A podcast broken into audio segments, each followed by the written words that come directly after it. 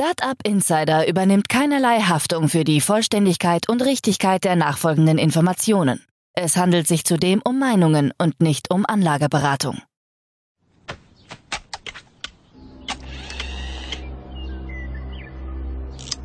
To infinity and beyond!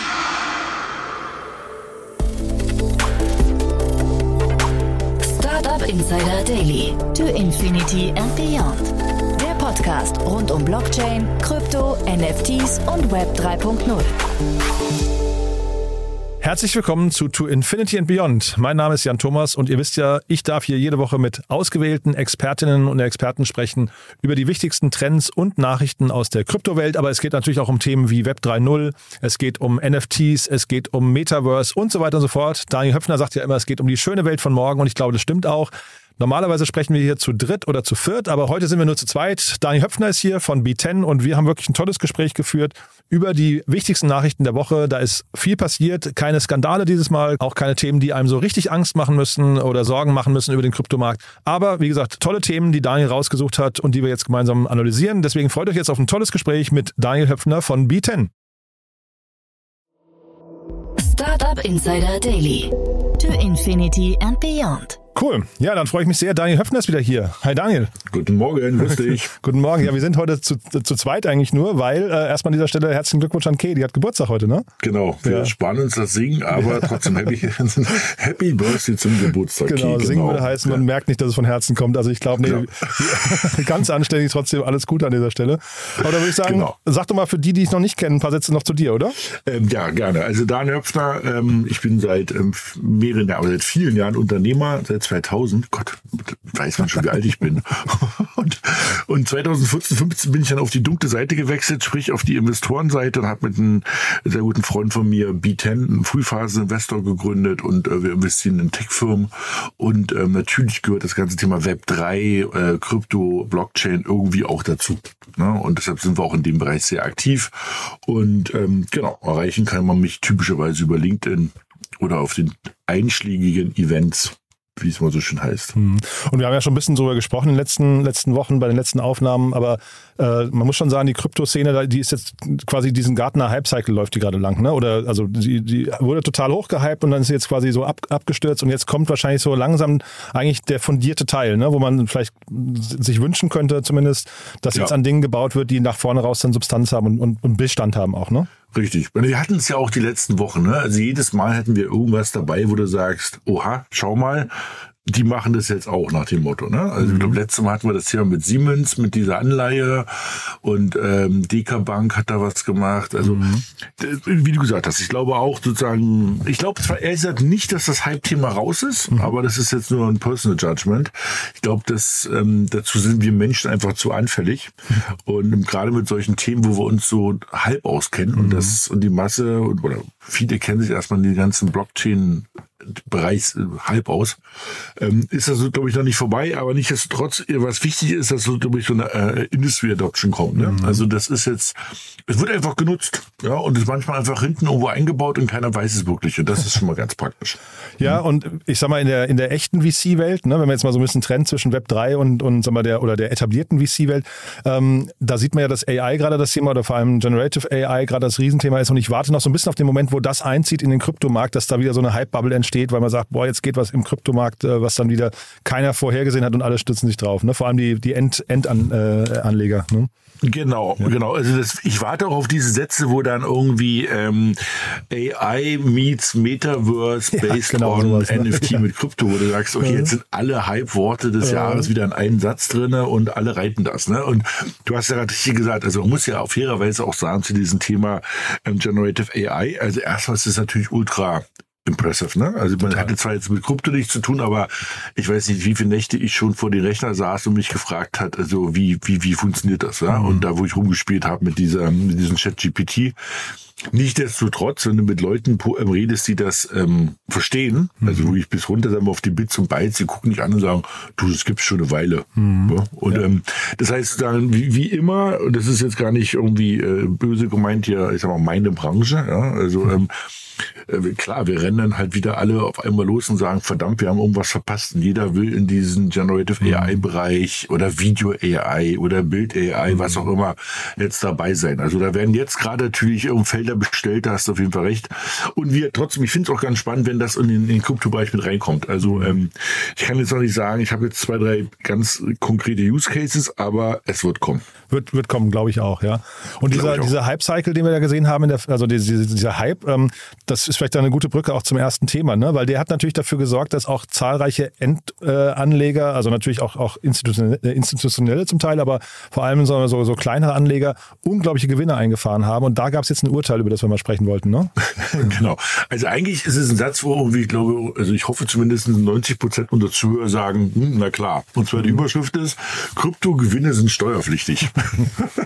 Ja, ein paar sagen Ähm, Autsch. kann man- Ja, genau. Das Interessante ist natürlich, man könnte natürlich jetzt fragen, äh, okay, also what's the news nach Mhm. dem Motto? Nein, es gab doch tatsächlich ähm, verschiedenste Klagen und eine wurde jetzt relativ höchstrichterlich entschieden, dass ähm, ähm, also ein, ein Bitcoin oder eine Kryptowährung ist einfach trotzdem ein Wirtschaftsgut, auch wenn man es nicht anfassen kann. Weil es hatte jemand geklagt und hat gesagt, pass auf, ähm, und wie du gesagt hast, ne, der hat irgendwie ganz ordentlich verdient. Also man kann auch nachlesen, es war jetzt gerade gewesen, der hat irgendwie fast dreieinhalb Millionen Euro verdient. Ähm, und hat dann gedacht, na ja, also da ich das Ding ja nicht anfassen kann, brauche ich auch nicht versteuern. Und ähm, da kam natürlich dann das liebe Finanzamt und hat gesagt, pass mal auf, Meister, also ähm, keine Ahnung, ja, irgendwie ein Gedicht oder irgendwie eine Kundenliste oder irgendwas anderes, was man nur im Kopf hat oder was halt nicht anfassbar ist, ist halt auch steuerpflichtig. Ne? Ich glaube, das ist halt auch irgendwo klar.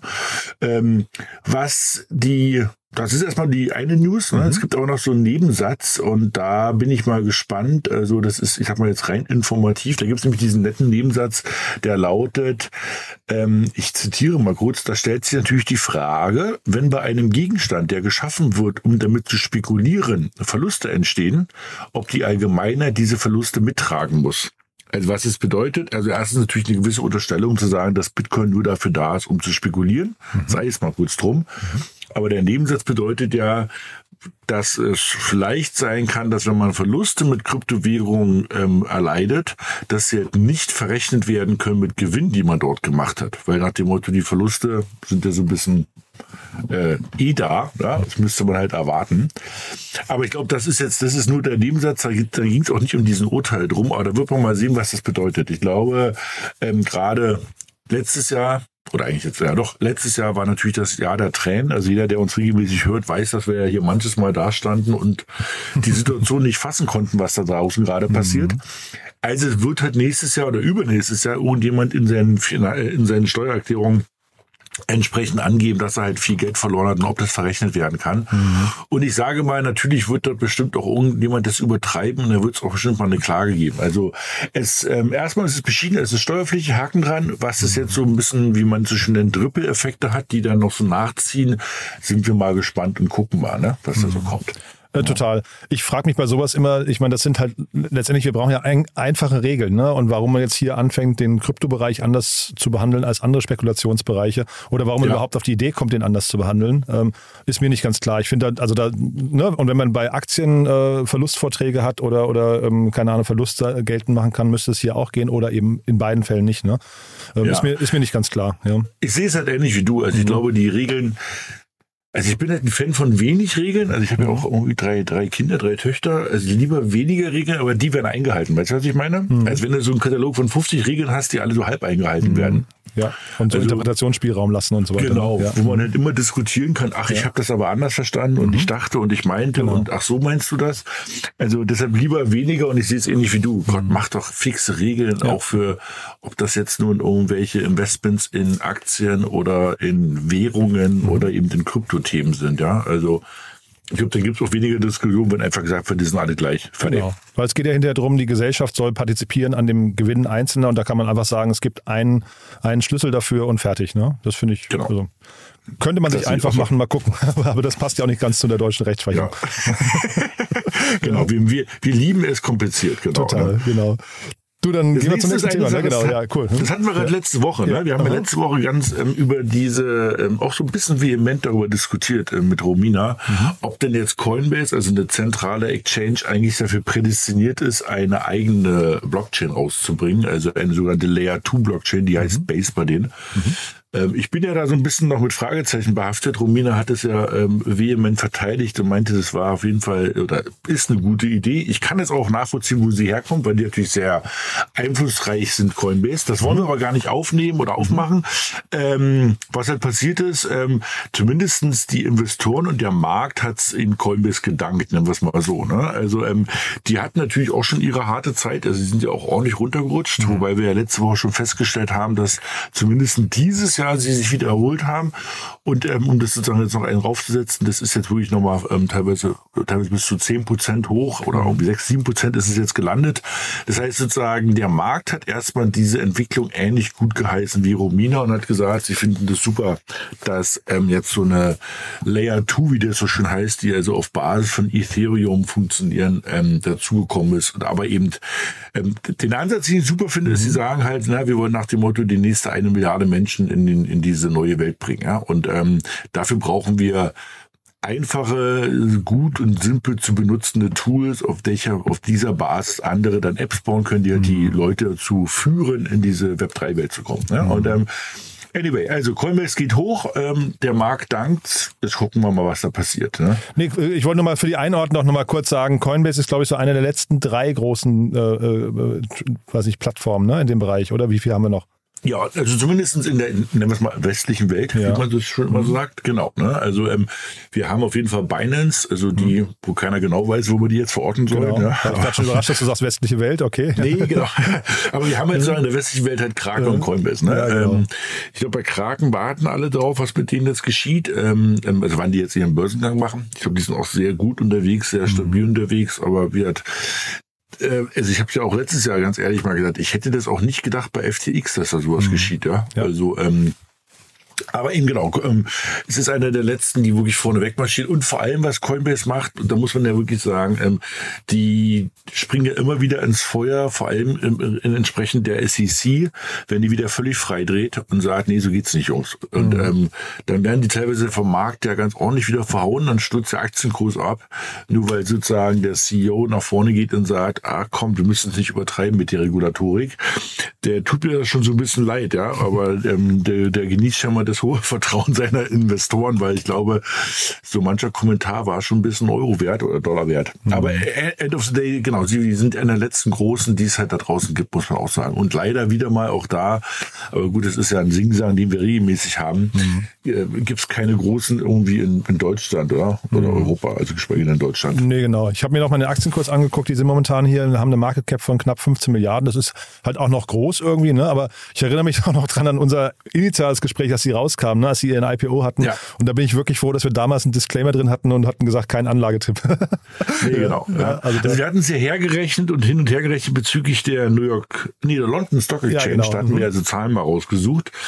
Und das Wachstum, was sie damals an den Tag gelegen haben, war einfach natürlich beeindruckend. Total. Aber Gott, wir, wir, also brauchen wir uns jetzt auch nicht verteidigen. Letztes Jahr war das große Jahr, wo alle abgestürzt sind. Und natürlich ist eine Coinbase halt auch abgestürzt. genau. ne? Und, ähm, der Verweis auf den Gartner Hype Cycle, ne? Ähm, Genau, genau. Aber wir, wir können ja bei Coinbase bleiben, weil eben, ähm, das ist gleich, glaube ich, ein guter Übergang zu der nächsten News. Ähm, also das ist noch nicht over. Ne? Wir, wir hatten es jetzt schon ein paar Mal gesagt. Ähm, und zwar ähm, gibt es eine, eine Bank, die heißt Silvergate, ähm, die sehr aktiv in dieser Kryptowelt ist, um ähm, die, die Brücke zu sein zwischen dem klassischen sogenannten Fiat-Geld, ja, Euro, also Euro, Dollar, was auch immer, und der Kryptowelt.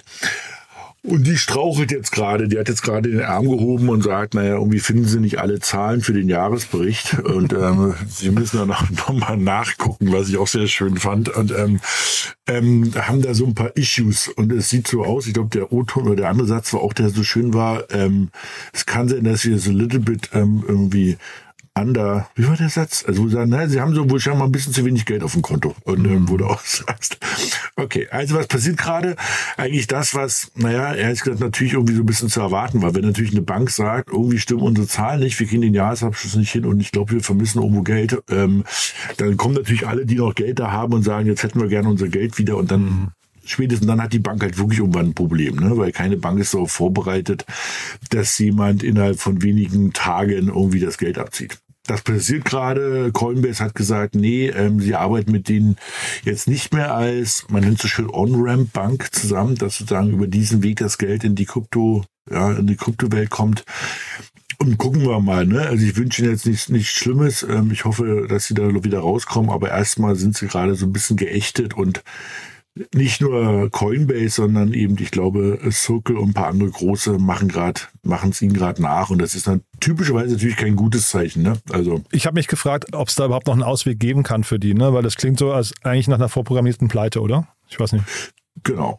Ne? Also ich meine, das, das ist ja bei Banken halt auch so, ne? Also was ich damit meine ist, wenn du bei Banken wirklich sagst, jeder hätte gerne mal von heute auf gleich seine Einlage zurück, dann haben die einfach alle irgendwo ein Problem, weil mhm. das ist nicht die Idee. Also das klingt vielleicht gerade ein bisschen komisch, und ähm, aber Banken äh, leben ja davon, dass sie Geld natürlich an andere verleihen, langfristig. Ähm, und wenn natürlich auf der anderen Seite kurzfristig jemand sein Geld komplett zurückhaben will, mhm. dann können die, laufen die halt in leeren Tresorraum. Ja? Und ähm, Genau. Also es ist so ein bisschen, ich, ich befürchte es auch, ja, das ist so ein bisschen, ähm, ähm, ähm also ich will jetzt gar nicht schle schlechtträchtig reden, aber irgendwie mhm. das ist so Bankruptcy mit Ansage. Ja, genau. Wenn ich so lese hier Blockchain.com, Wintermute, Circle, CSR, Coinbase, Paxos, alle sagen, ey, wir lassen das jetzt mal mit Silvergate. Mhm. Na gut, dann stehst du da.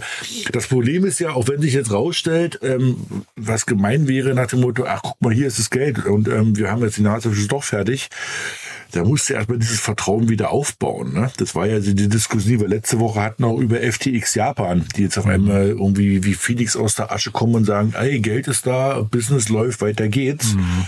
Also ich weiß nicht, ob ich da halt nochmal hingehen würde, ja. Ich, meine, genau. ich will ja jetzt nichts Böses, aber. Und auch hier ist der Aktienkurs, also Silvergate ist, ähm, äh, ist börsengelistet und der Aktienkurs ist, glaube ich, auch hierfür wieder ein guter Indikator, wie gerade so die Gesamtstimmung ist. Ne? Die waren vor einem halben Jahr noch, ähm, Ende November, äh, Entschuldige, vor, nee, äh, Ende November 21, das ist äh, falsch, was ich sage. Ende November 21 ja. waren die bei 191 Euro und heute äh, bei, bei circa 5. Ne? Also daran sieht man schon so ein bisschen, was da eigentlich gerade los ist. Und die, die Richtung, es, es kennt nur eine Richtung, gerade südwärts. Ähm, ja. Deswegen, ich, also würde mich jetzt sehr wundern, dass die, was da noch ein Szenario sein könnte, wie sie sich berappeln. Vielleicht kommt da irgendein, ich weiß nicht, so ein Stratege, vielleicht irgendwie so ein, so ein, so ein Binance oder sowas, ob sowas vielleicht mal in ein Portfolio passen kann. Aber ansonsten. Ja, ist halt ne? die Frage. Ne? Ja. Ich meine, also, du, du, kaufst natürlich so eine Firmen, ähm, also oder so eine Gatekeeper, wie man sie ja gerne nennt, mhm. auch deshalb, weil sie ja Gatekeeper sind, ne? weil mhm. sie auf der einen Seite eben das Vertrauen von irgendeiner Industrie oder von Endusern genießen und auf der anderen Seite aber eine gute Connections zu äh, irgendwelchen Nischen haben, in dem Fall zu der Kryptonische. Wenn natürlich die ganzen Leute von der Kryptonische wegrennen und sagen, mhm. hier Gott, ich will von dir nicht mehr und kein Geld mehr haben mhm. und ich zahle auch an dich nichts mehr aus. Und auf der anderen Seite Seite die Endkunden sagen, oh Gott, was habe ich hier gemacht? Naja, was verkaufst du denn da noch? Ja, und ja. irgendwie, das ist ja auch so, äh, also man glaubt ja immer, das ist so eine hohe, das ist so eine hohe Kunst, aber meine, das ist halt auch am Ende vom Tag nur Software, weißt du, die da mhm. irgendwo liegt und läuft. Mhm. Und ähm, gerade Banken verkaufst, es ist, ist ja eigentlich ein Kundenstamm und ein Name, der Vertrauen aus, ausstrahlen soll. Mhm. Wenn das beides nicht mehr da ist, ich weiß nicht, was du kaufst, ja. Vielleicht ja. ein paar gute Leute oder so, aber es ist so ein bisschen wie in unserer Startup-Welt. Mhm. Also so die, wenn es dann wirklich so die sogenannte Equihire ist, also wenn genau. du sozusagen eigentlich nur die Leute kaufst, weil du so am Markt nicht kriegst, na gut, dann verdienst du, das wird aber kein, kein geiler Exe, ne? Also. Nee, und das zum einen, und ich meine, die Coinbases dieser Welt haben ja auch eher Layoffs gerade im großen Stil. Ähm, Binance hat, ja. glaube ich, angekündigt, dass die Leute einstellen, aber was sie hier, die Marktkapitalisierung von Silvergate ist bei 170 Millionen noch. Das heißt, das wäre schon auch ein teures Equihire dann. Äh, in, ja. das, das müssten schon sehr viele gute Leute sein, die man sich da holt. Ja, ich glaube es nicht. Ja, so. nee, also, Klingt ein bisschen gemein, aber. Ja. Hm. ja, bleiben wir dran, beobachten wir, aber ich bin da auch sehr, sehr skeptisch. Ne? Ähm, genau. Jetzt vielleicht nochmal zu diesem äh, Hype-Cycle, über den wir gesprochen haben und vorhin dieser These, jetzt fangen quasi auch die ähm, Leute, die an die, oder die auch vielleicht ähm, Institutionen, die an die Zukunft glauben von Krypto, fangen an, sich zu positionieren. Und ich finde, das ist ein, sieht man hier auch bei den Vereinigten äh, Arabischen Emiraten. Ne? Das ist so ein, ein ganz, ja. guter, ganz guter Hinweis, wo man sagt, hey, also hier in Zukunft, wenn ihr Krypto machen wollt, dann macht es doch bei uns. Ja? Genau. Also eben, ähm, Also sozusagen die, die News, und die können wir gleich noch mal ein bisschen erklären. Ähm, die News ist, dass sozusagen eines der Emirate, nämlich Ras Al Khaimah, ähm, nach Abu Dhabi und Dubai jetzt ähm, eine eigene ähm, Crypto-Trading Free Zone machen. Darum, mhm. Was ist das Besondere daran? Also wir hatten es vor kurzem erstens, dass sozusagen Abu Dhabi announced hat, ähm, sie wollen mehrere Milliarden investieren über die nächsten fünf Jahre in das ganze Thema ähm, Web3 Krypto, Developer anziehen, Firmen anziehen, Fonds einziehen. Und jetzt entsteht natürlich auch trotzdem, also auch innerhalb der UAE, also innerhalb dieser Emiraten, das ist, man könnte so ein bisschen vergleichen wie äh, ich will nicht sagen Bundesländer, die sind noch ein bisschen mehr eigenständig, aber sowas in der Art. Ne? Ähm, ein gewisser Wettbewerb, dass sozusagen Kämer jetzt auch anfängt zu sagen, wir machen eine Free Zone, also eine steuerliche und, und das steuerliche Vergünstigungen und Leute anziehen wollen. Ähm, und die haben natürlich die letzten Jahre schon noch einen ordentlichen Hype, die Emirate gehabt. Das darf man immer nicht vergessen. Also ähm, wir gucken ja so aus dieser europäischen Brille immer auf verschiedenste Sachen, auch in der Makroökonomie, aber ich sag's mal so, also ähm, also so mancher, so mancher ähm, ähm, hier so City, ähm, so Arbeiter hier aus London ist halt irgendwie ähm, während der Corona-Zeit nach Abu Dhabi gegangen oder Dubai gegangen, weil sie gesagt haben, du, ob ich remote jetzt da sitze und das Wetter ist scheiße oder ob ich irgendwie remote in Dubai sitze und das Wetter ist wenigstens besser. Also sie hatten einen guten Zuzug aus Dubai. Das zweite, was die hatten, ist ähm, auch einen guten Zuzug aus der Ukraine und aus Russland. Und die hatten einen guten Zuzug aus eine der, der, der großen Fair States der letzten Jahre, nämlich in Libanon. Ne? Die mhm. hatte echt, äh, das heißt, sie haben einen großen Zuzug von Geld und von Intellectual Capital gehabt. Ne? Und da passiert gerade was. Und die sagen, ähm, die wollen sich auch immer stärker positionieren als ähm, weg vom Öl. Ne? Also du siehst, du liest immer weniger, dass es irgendwie um Ölsachen geht, ne? sondern es geht immer mehr um also die, die haben ja vor Jahren diesen, diesen Louvre oder diesen Louvre-Kopie in Abu Dhabi gebaut.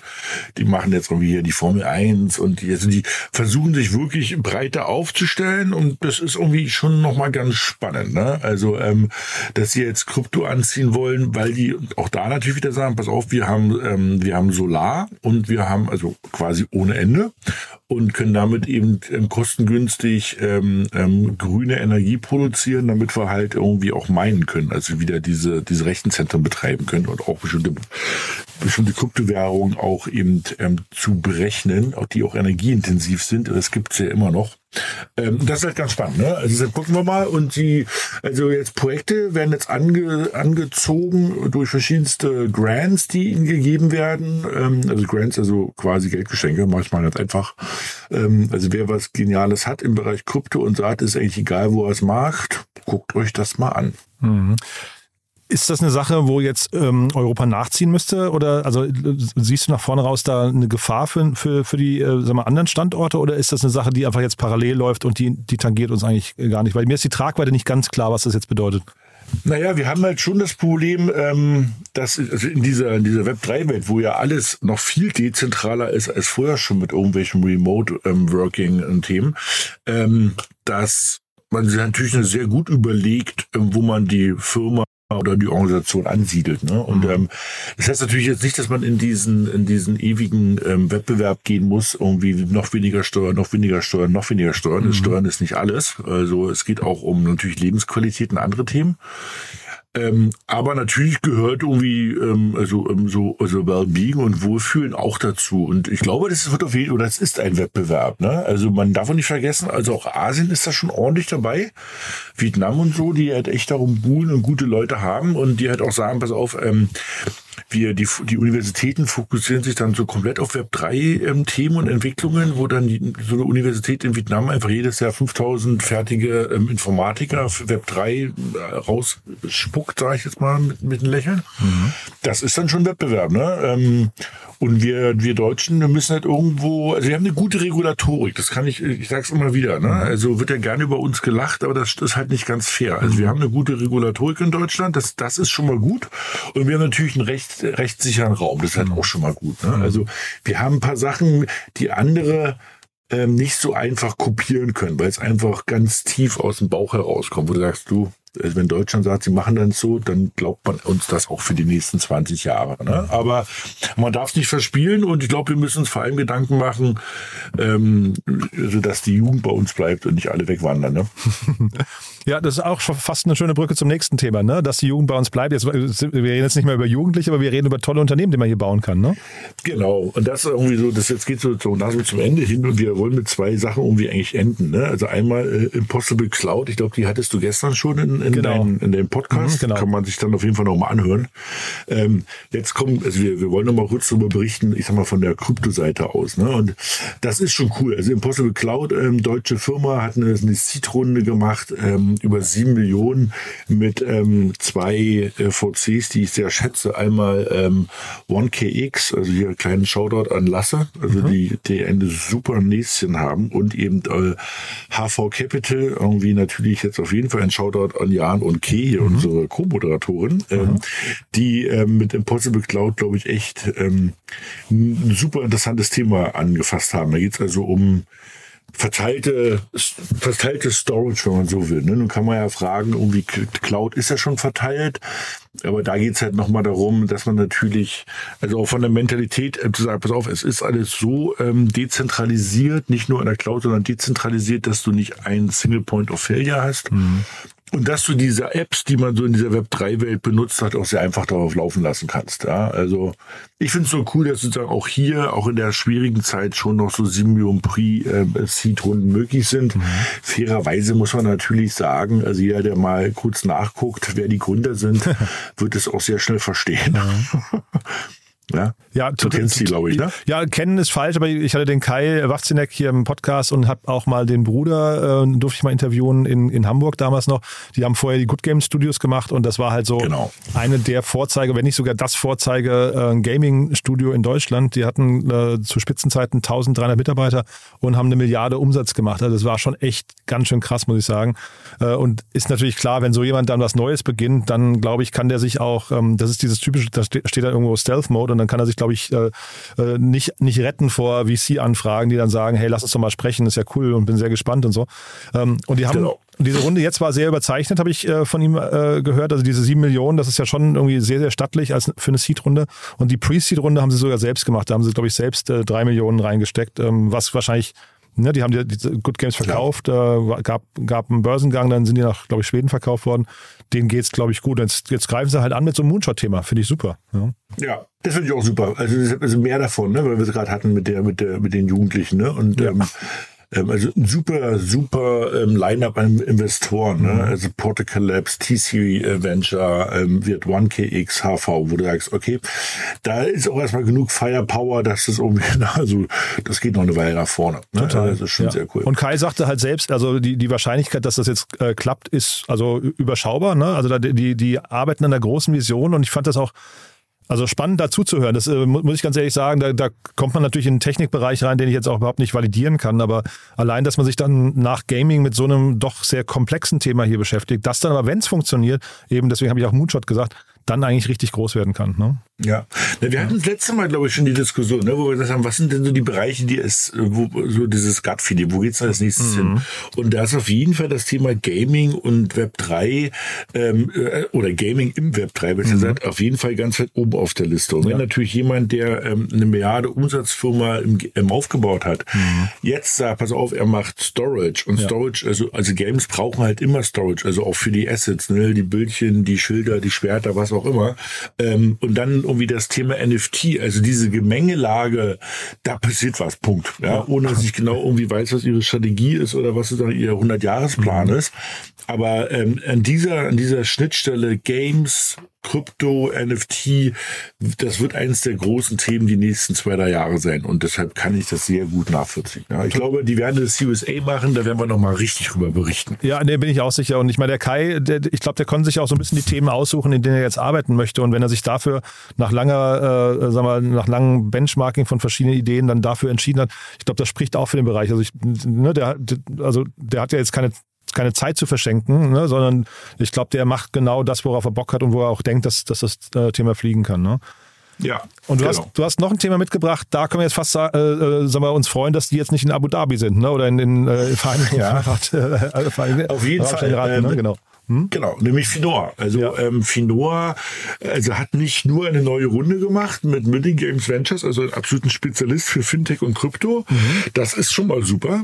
Wobei ich da jetzt noch keine Zahlen weiß, ähm, bin ich ehrlich. Aber was ich super finde daran ist, sie haben irgendwie quasi alle notwendigen Lizenzen jetzt von der, von der BaFin bekommen. Mhm. Und das ist natürlich jetzt unter ähm, gerade dem, äh, wenn man jetzt noch ein bisschen zurück überlegt, was wir letztes Jahr gerne erzählt hatten, immer diese berühmten drei Buchstaben, ne? also ähm, FTX, wo wir immer gesagt haben, naja, das ist halt das Zentrale, also das zentrale Exchange und dann das zentrale Problem, wenn man sozusagen, ähm, und wir hatten ja mal diese ganzen Erklärungen gemacht, ne? not your keys, not your coins, das heißt, wenn die Sachen woanders liegen und die Keys sind nicht deine, dann gehören dir eigentlich die Coins auch nicht. Und immer dieses Self-Custody, also dass du es selber managst äh, und selber verwahrst. Und genau das macht Finoa. Ne? Also Finoa sorgt dafür, dass du mit deinen eigenen Keys, deine eigenen Coins halt ruhig verwahren kannst. Da haben sie jetzt alle relevanten ähm, ähm, Zulassungen von der BaFin bekommen, die normalerweise nur die, die ganz Großen bekommen. Und ähm, ich glaube, das wird natürlich der Grund gewesen sein, noch für die Finanzierungsrunde. Aber da muss man jetzt auch sagen, also wenn man jetzt nochmal nach Amerika guckt, so Fireblocks und so, die dann irgendwie äh, so 200 Millionen, 300 Millionen aufgenommen haben, bin ich bei Finoa mal gespannt, weil ich glaube, da die haben auch die Möglichkeit um dieses Sky's the Limit. Ne? Also ich glaube, das ist halt auch ein gutes Gefühl. So komisch das mal klingt, natürlich geht es auch um, wie um Technik und davon gehe ich jetzt mal aus, dass sie funktioniert. Aber wenn ich jetzt die Wahl habe zwischen, nehme ich mir jetzt einen, Kryptoverwahrer in Amerika, wo ich nicht weiß, wie die Regulatorik ist und ob die SEC jetzt irgendwie völlig frei dreht, geschweige nehme ich natürlich irgendwie keinen Kryptoverwahrer irgendwie auf, auf, auf British Virgin Island oder so ein Quark. Ne? Also und deshalb ist natürlich so ein Deutscher, wo du sagst, du, pff, die machen vielleicht nicht jeden Hype mit und die sind jetzt auch nicht die ersten, die vorne anschlagen, aber wenn sie was bauen, läuft's und funktioniert's und die BaFin hat das jetzt auch reguliert und sagt, es ist genauso wie es sein soll. Ich glaube, da haben sie eine super Ausgangsposition, um bei den ganzen Sachen, die wir die letzten Wochen hatten, hier mit DK Bank, Siemens und äh, Porsche und was alles war, super dabei zu sein, weil die, ich glaube und ich wünsche es ihnen, die, die großen Industrieplayer sagen, du, dann, ich mache das gerne auch in Deutschland, ja. Ich muss das jetzt nicht, weil es 3,50 Euro billiger ist, irgendwie in UK machen, welche wir nicht zu Europa gehört, also zur EU gehört, ne? Ja, bin ich total bei dir. Was mir daran so ein bisschen, äh, sag mal, mich so ein bisschen, bisschen quersitzt, ist, dass die BaFin halt hinterher so ein, so ein Kingmaker ist, ne? Weil äh, es gibt eine ganze Reihe an, an Unternehmen, die, also ich glaube, es war zu lesen von einem zweistelligen Zahl an Unternehmen, die Ja, 20, ne? 20, ja, guck mal, ne? ne? So, genau. Und äh, die also quasi einen Antrag gestellt haben und nur fünf haben, haben quasi eine Lizenz bekommen und das sind jetzt die quasi, die dann einfach einen Wettbewerbsvorteil haben oder überhaupt ins Rennen geschickt werden können und das entscheidet halt die BaFin und ich finde, das müsste schon dann ein sehr, sehr transparenter und nachvollziehbarer Prozess sein, wenn du halt ähm, als, als Regulatorik dich da oben draufsetzt und sagst, den einen, den lassen wir zu und den anderen nicht. Ne? Genau, also man hofft jetzt, dass es sozusagen jetzt nicht einfach nur irgendwie der Eingangsstempel war, ne? Ja. Also, dass du jetzt sagst, also die ersten fünf, da bin ich völlig bei dir. Also, das hoffe ich jetzt auch nicht.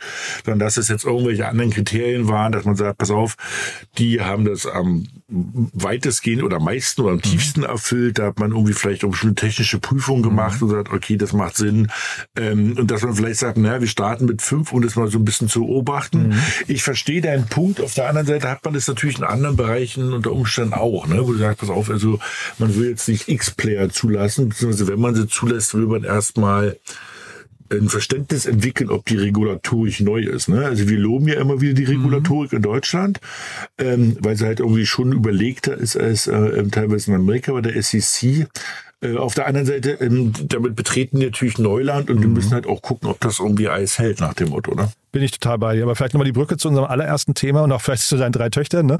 Ähm, man, man wünscht sich halt irgendwie einfache Regeln, aber man, ich glaube, die Regeln, damit sie ähm, als fair angesehen werden, müssen auch nachvollziehbar sein. Ne? Und das meine ich. Und das ist bei der BaFin so Genau. für mich immer so Ja. ein bisschen, äh, keine Ahnung, so eine Blackbox noch. Äh, ich weiß nicht, wie es dir geht, aber ich würde würd sagen, das müsste man, also vielleicht tue ich denen jetzt auch Unrecht, aber das müsste man auch schon nachvollziehbar machen ne? und transparent. Ich, ich finde auch, ich meine, man könnte ja auch, also ich, man könnte ja auch sagen, dass zum Beispiel der ganze Antragsprozess im transparent ist, dass man Genau. mal weiß, wer es halt überhaupt noch im Antragsprozess drin ist, Genau. ne, damit man da auch mal so ein Gefühl hat. Und ähm, Und eben, was sind denn die Kriterien? Ne? Also ich kann es dir jetzt nicht sagen, nach was für Kriterien die, die BaFin das also macht. Ist das Kapitalisierung? Ähm, dann haben die ja teilweise auch so eine, so eine Kriterien, die so ein bisschen komisch sind. Ne? Sowas nach dem Motto, ähm, ähm, wie heißt es bei Banken? Also nach dem Motto, man hat eine gewisse ähm, ähm eine Ausbildung oder, oder man, man hat sozusagen, dass man da Erfahrung hat in dem Bereich. Das ist natürlich auch ein sehr dehnbarer Begriff. Ne? Ja, okay. Also ähm, das, also, das aber ich, ich, ne? verstehe ja. deinen Punkt ja. zu sagen, naja, dann lass uns das doch transparent hinpacken. Da kann doch hier nachgucken. Ne? Also vielleicht ist es transparent und wir wissen es noch nicht, aber aus meiner Sicht ja. ist es eher so ein bisschen, wie gesagt, eine Blackbox.